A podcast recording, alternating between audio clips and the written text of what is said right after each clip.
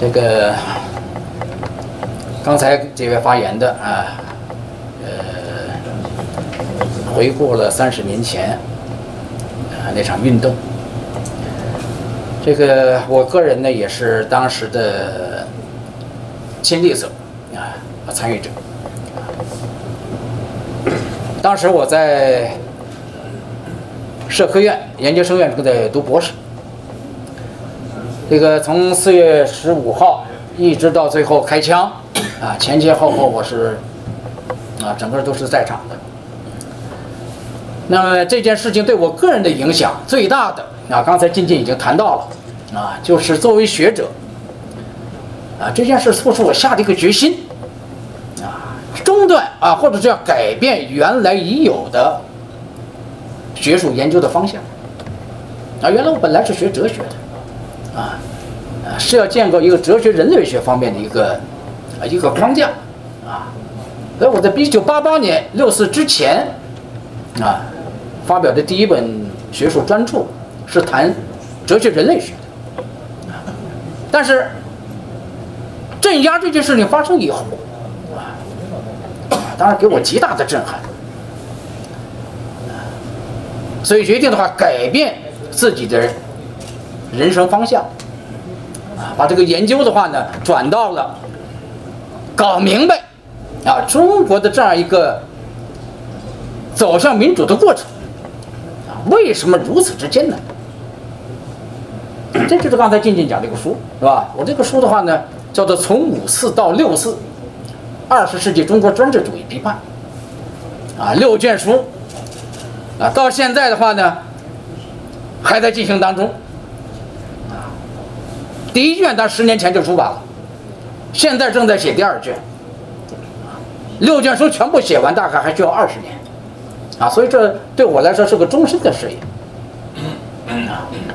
呃，还得说老天爷给我这个时间，啊，那我争取把它写完，啊，但是我今天在这个场合呢，主要不想谈这个，呃，这样一个话题，是吧？因为毕竟吧，刚才包括我们所有的发言人在内。而甚至大概基本上包括我们今天在场的朋友在内，我们都是同一代人，啊，今天在座的年轻人好像不多，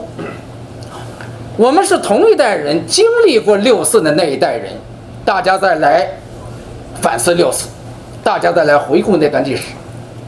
啊，这个当然很重要，但是有点遗憾，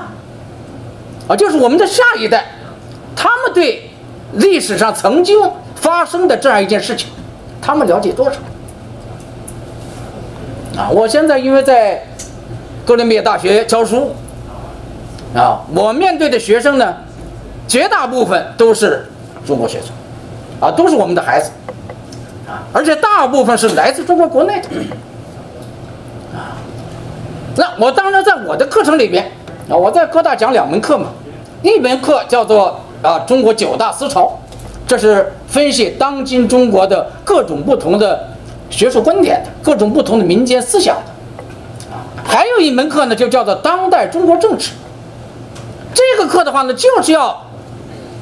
向学生们讲述一九四九年以后中国发生的事情。啊，那么其中的话，关于六四这件事情，在我的课程安排里边是用了两次课，每次两个小时。啊，就是需要四个小时来讲这段历史。我其实我现在是吧？上个星期、这个星期和下个星期都在讲这个事情。啊，我发现学生们的话呢，第一啊，他很感兴趣；第二，他了解的很少。啊，就是说，对当年三十年前中国在北京发生过什么，在中国这个全国其他的地方发生过什么，说不清楚。知道有这么回事，啊，曾经有过一次啊，叫做八九动乱，啊，知道的话也就动乱或者叫风波，六四风波，这是后来官方的提法，啊，但是说这件事情到底是怎么回事，前因后果不清楚，啊，我当时我就给他们详详细细的讲，啊，这件事情起因是什么，过程是什么，最后为什么会发展到戒严，再发展到开枪。啊，整个前前后后是怎么回事？学生听了以后啊，说老实话，他们显得很惊讶。很多事情不清楚。啊，当然反过来他们也很纳闷，他说你们当时那一代人，怎么就会有那么大的劲头？哎，为中国的民主，是吧？啊，为自由，啊，而且这么勇敢，好像他们觉得这些事情的话听起来，哇，就像一个发生在遥远的过去、遥远的天边的一段故事。我就跟他们讲啊，我说，那是因为那是一个大时代，啊，在某种意义上，你们今天生活的是一个小时代。所谓大时代的意思呢，就是大家当时啊，因为刚刚经历过文革，中国人当时不像今天啊，今天的中国是一个高度分裂的中国，但是八十年代的中国不是那样子，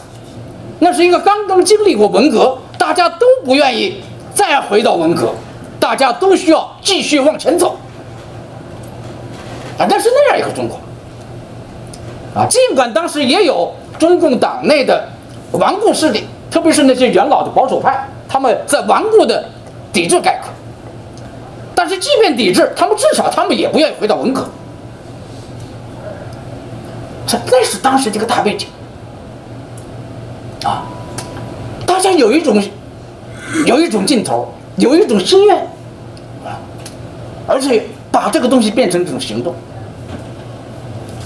我说要理解八十年代的中国，那就是一个大时代，啊，是一个正在经历一个巨大的、伟大的变革的时代。我说你们就不一样了，因为八九六四以后，啊，当局一方面残酷的镇压了学生运动和市民运动，啊，另一方面，他在营造一个所谓小时代，就是你们大家，你们就挣钱就可以了，啊，你们怎么发牌都没问题。你就是不要跟党作对，不要跟共产党过不去，啊，这是九十年代以来应该说党国啊一直在刻意营造的一个东西，而甚至可以说呢，他这个东西还是蛮成功的。所以你们生活在一个商业主义的时代啊，生活在这一个小时代，当然你们很难理解当时八十年代那一代啊那一种追求。我这么一讲的话呢，学生他们基本我觉得还是可以理解的。当然我要讲清楚是吧？我这个意思不是在贬低我们的后一代，啊，只是说的话呢，他们的成长环境，啊？和八十年代已经有了很大的不同。而这个不同的话呢，表现了，啊，一方面是党国自身它的控制方式的变化，他也在从六四的这样一个事情当中汲取教训。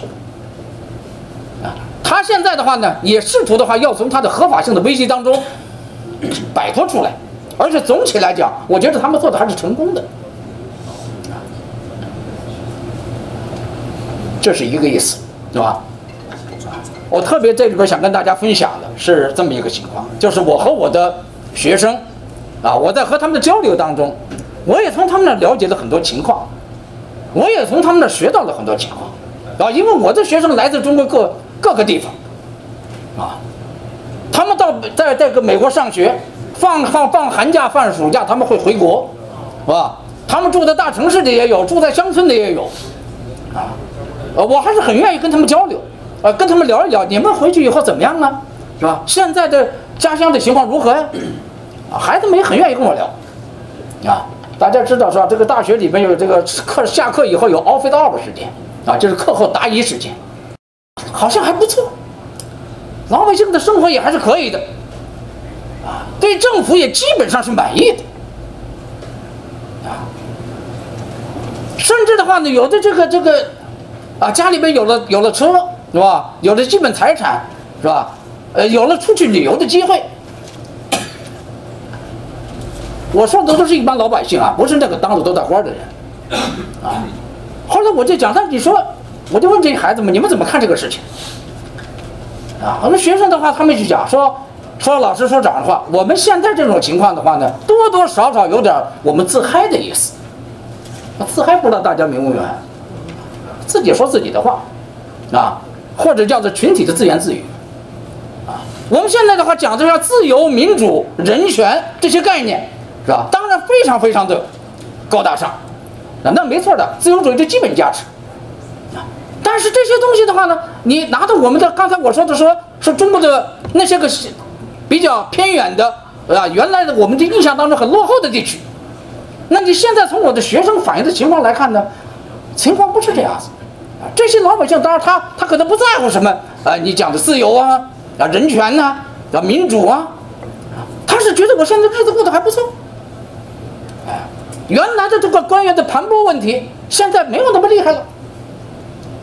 甚至现在因为现在搞这个精准扶贫嘛，反正真特别穷的地方，上边派工作队下到你这个村里边啊，而且挨家挨户要把这工作要落实到户。啊，家里边缺什么，人家就给你买什么，啊，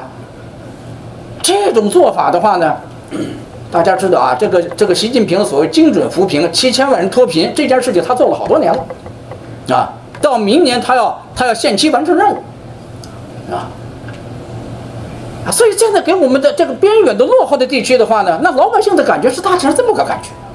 啊，当然我不敢说这个学生们反映的情况就是。就是全国这个普遍情况，啊？因为中国太大了，对不对？那每个人得到的消息，每个人得到的信息，可能都有它的有限性，甚至有片面性，这不奇怪，啊。但是就他作为一个全国性的一个扶贫的整体性的工程，这个确实他已经搞了很多年了，我说这番话是什么意思呢？就是当我们在考虑三十年前这样一场推动中国民主自由的运动。到今天，啊，我们假如说我们认为我们的追求仍然是正确的，我们这个价值仍然是不容动摇的，当然我相信在座的大家也都是如此，我个人也是如此，啊，但是我们同时还要考虑到，要考虑到中国这三十年之内发生的变化，这些变化有些个大概是我们过去估计不足的，考虑不足的。我们也没想到能发生这样的变化，啊，因为按照一般的原理来讲的话呢，那么共产党作为一个集权政权，作为一个不尊重自由、不尊重民主、也不尊重人权的这样一个政权，啊，那按照我们那个民主理论的基本假设，它不可能这样长久下去，也不可能真的获得老百姓的拥护的，是吧？但是就中国而言的话呢，我们现在发现情况大概超出了我们原来的预计。你也可以说的话，是由我们的国民性所决定的。中国老百姓好像比较实际，你只要让我吃好饭了，是吧？你也让我发财了，你就是不让我管政治，那我就别管了，就完了嘛，是吧？小日子过好就够了。知识分子呢，大家知道最近出了个许许章任，许章任很敢讲，是吧？哎，他这个几乎是在。指着习近平的鼻子在在在往上讽刺挖苦他，这当然很勇敢。但是许这个许章任这个事情出来以后，是吧？从全国来讲，知识分子的反应怎么样？我们当然都看到了啊，我们一些朋友在搞签名，在支持，在声援，都是对的，都是好的，啊。但是就全国知识分子总体来讲，这仍然是一个很小很小的一部分，大部分知识分子不敢说话。啊大部分知识还是这种犬儒啊，就这些情况的话呢，从中国整体来讲，大概是一个比较主要的部分啊，甚至我们可以说呢，说中国到今天党国体制仍然能够如此的，好像很坚挺，它现在仍然能够存在，而且似乎还在崛起，某种意义上是和我们的这种国民性相联系的。党国正在创造这种新的统治模式，啊，人家叫中国模式，甚至要把这个东西向世界推广。这种事情三十年前我们是想象不到的，大概共产党自己也没有想到。啊，其实这是一个很大的挑战，啊，很大的挑战。中国的民主运动，如果真的要接地气的话，啊，那么我觉得首先的。坚守我们的价值是毫无疑问，啊，但同时要了解三十年来发生的变化，要正视共产党自身，他在统治上边，他在不断的调整，他在不断的完善，他把这个当年苏东整个巨变过程当中，苏东的垮台，所有的经验教训，他都从反面来进行了汲取。而应该说他的这种学习能力还是相当不错的。我们过去的话呢，在某种意义上我们是低估了人家。我觉得这一点到现在，好像我们我们这个群体里边仍然缺乏反省。我觉得这才是我们现在说纪念这个一九八九的民主啊学生运动、民主运动三十年，我们现在要反思过去，面对未来，真正要做的，我觉得首先是这件事情，我们要接地气，要实事求是的看待今天的情况，我们才能够找到属于中国民主的真正的未来。好，不说这么多。